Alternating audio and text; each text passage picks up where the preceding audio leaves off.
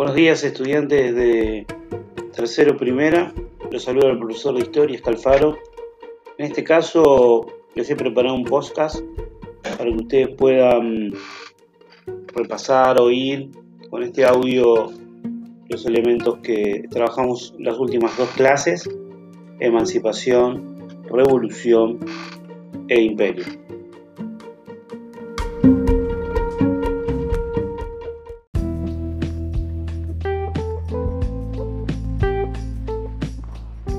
Trabajo número 4, donde habíamos abordado tres conceptos. El primero, emancipación. Cuando hablamos de emancipación, estamos hablando de dejar de depender de una entidad que nos impone su autoridad. En el caso de las personas, a los 18 años las personas se emancipan, o sea, dejan de tener lo que se llama la patria potestad, o sea, nadie nos manda. O sea, cuando alguien se emancipa es que deja de tener el dominio de otra persona.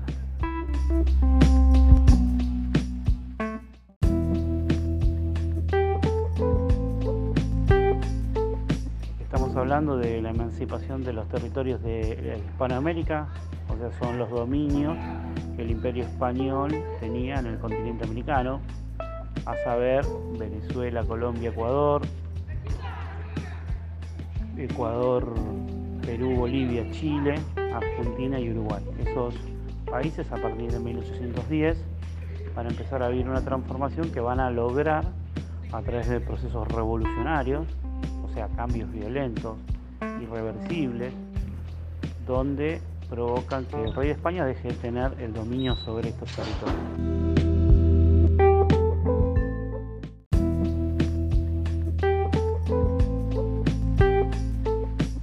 A partir de ese proceso de emancipación revolucionaria de los territorios hispanoamericanos, se van a dar una serie de, transformaciones en lo que es nuestro actual territorio argentino, puntualmente lo que se denomina el Río de la Plata y a partir de eso se determinará una búsqueda, una forma de gobierno, una mejor organización, porque bueno, ya no dependemos, nos hemos emancipado del imperio español y a partir de eso son distintas las formas de gobierno que se intentarán llevar adelante.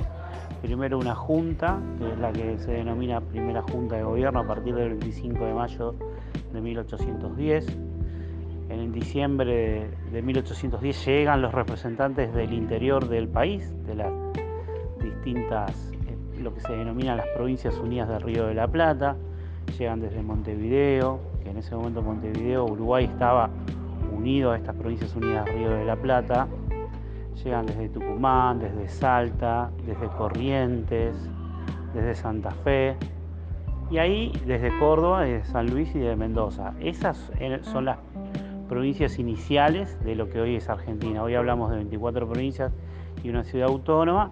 Para ese momento estamos hablando de un territorio mucho más reducido al que conocemos ahora. Entonces tenemos la primera junta, la Junta Grande, que lo que intentaban era dar una nueva forma de gobierno para dejar de depender del rey de España.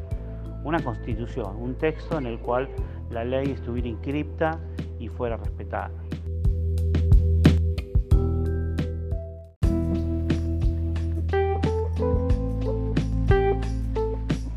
Bueno, después se van a suceder distintos gobiernos, eh, gobiernos de tres, gobiernos de uno, ¿no? el triunvirato, el directorio, que todos intentan a su manera organizar, pero la gran discusión es quién va a tener el poder, si los intereses de los comerciantes instalados en Buenos Aires o eh, los intereses de los terratenientes, de los ganaderos de las provincias del interior. Entonces, en eso siempre estuvo la puja, después lo vamos a ver en el, trabajo número 6, eh, cuando veamos unitarios y federales, igual acá ya lo tenemos planteado, en función de una Argentina organizada desde una plaza comercial en el puerto de Buenos Aires que ingresa mercaderías y se enriquece eh, vendiéndose al interior, o un interior que se dedica a la producción ganadera, del cuero, del vino, del aceite de oliva, para exportarlo y entonces, bueno, siempre, y bueno, y cuando sale la exportación, cuando se vende hacia afuera,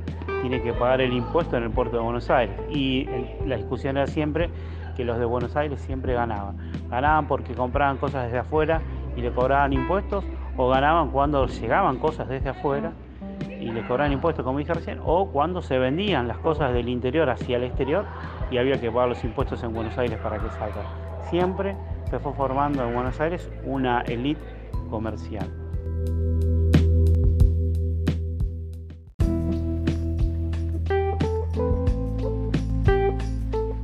Otro de los gobiernos que tienen gran importancia en este periodo es el directorio, principalmente el de Gervasio Posada y el de el director Pueyrredón, que son los que van a financiar económicamente una campaña militar que era necesaria ya que había un gran conflicto para 1814.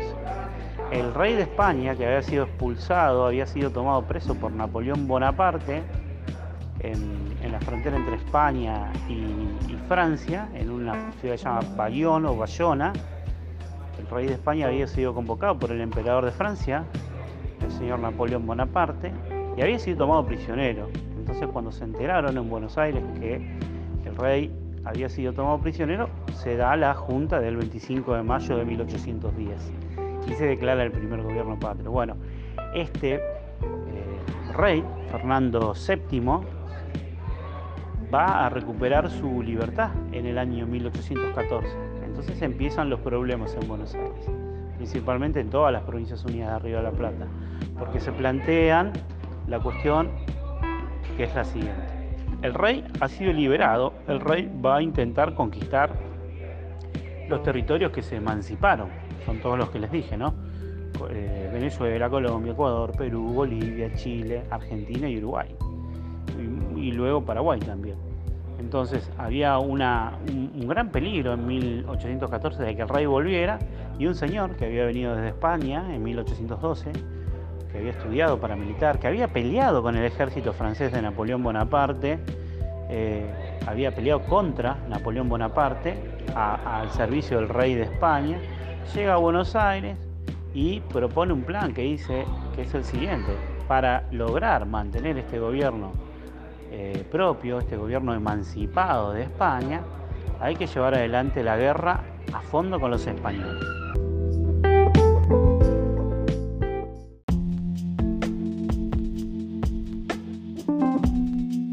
Bueno, y cuando hablamos de las causas externas e internas de la Revolución de Mayo, estamos hablando, ya hablamos de una, hablamos del secuestro, la captura que lleva adelante Napoleón del rey de España. Bueno, eso se toma noticia en el puerto de Buenos Aires y de ahí las, medidas a llevar a cabo, a llevar adelante para lograrlo. Otra de las causas es la independencia de, de las 13 colonias eh, inglesas en el norte de América, en lo que llamamos la independencia norteamericana, el 4 de junio de 1776, donde se independizan los colonos ingleses de la corona inglesa. ¿Por qué?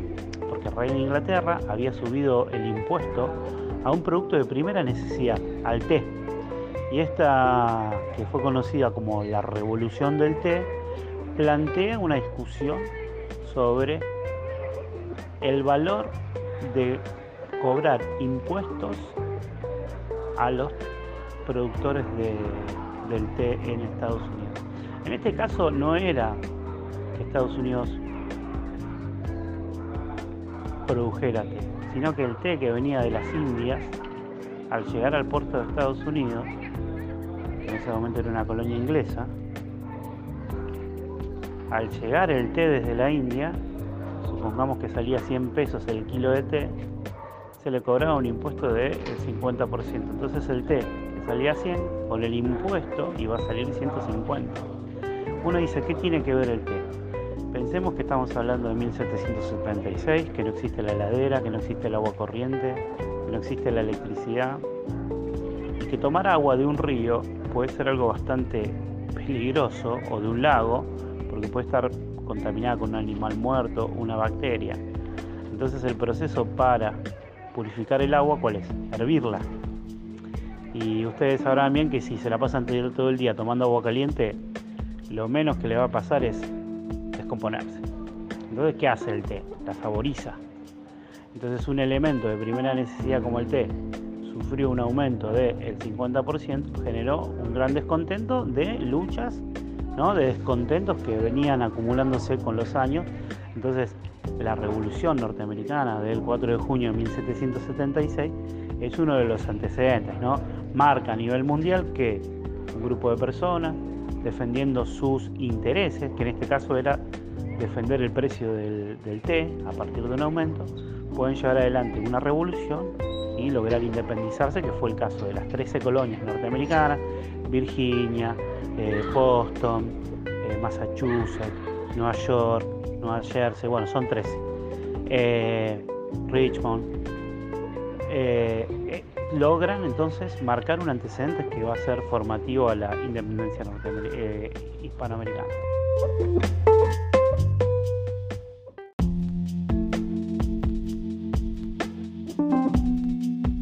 El tercer antecedente que podemos hablar desde lo histórico ya es un poco más cercano. Esto va a ser en el actual territorio de Bolivia, en dos ciudades, en La Paz y en Chuquisaca, donde se le exige el cobro de, impuestos mucho más caros a los campesinos, a los que cultivaban la papa, el maíz, los tomates, todos los productos de consumo alimenticio local que cuando iban al mercado se les pide un tributo ¿no? para el rey de España. Esto genera un descontento muy grande que lo encabeza un señor que se llama Nicolás Condor, Condorcanqui, que ha pasado a la historia con el nombre de Tupac Amaru. Tupac Amaru ¿eh? levantó, movilizó a los campesinos de Chuquisaca y de La Paz con el triste destino de ser traicionado.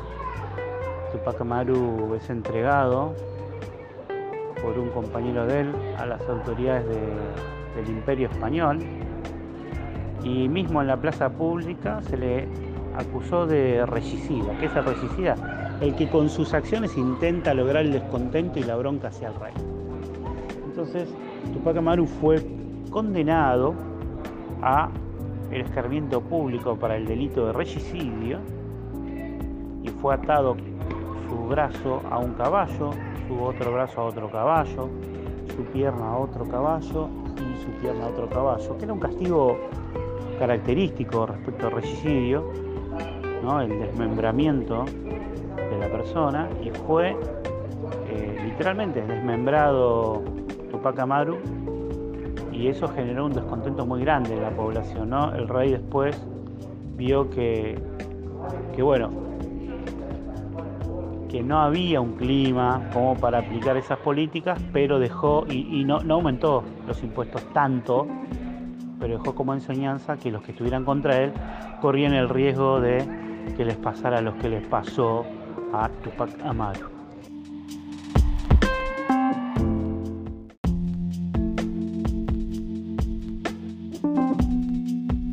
ya estamos con la Revolución Norteamericana, con la Revolución Francesa y con eh, el ajusticiamiento de la Revolución de Chuquisaca y La Paz que sufre Tupac Amaru.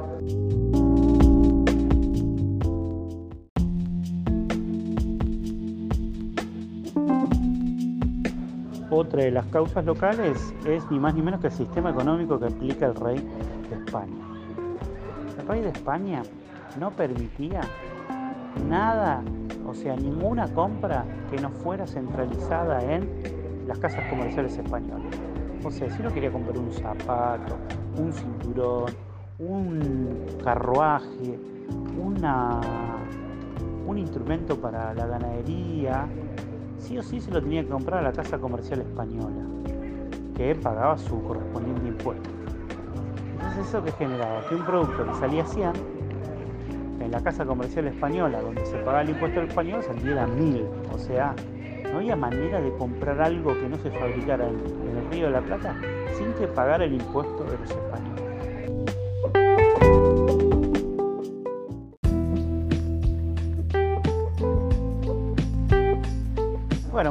Que hasta aquí tenemos un redondeo de las causas internas que estaban a la Revolución de Mayo cómo se llevó adelante la organización política desde 1810 hasta 1820 y cuál fue la causa que motorizó el cruce de los Andes y la llegada al Perú del general don José de San Martín.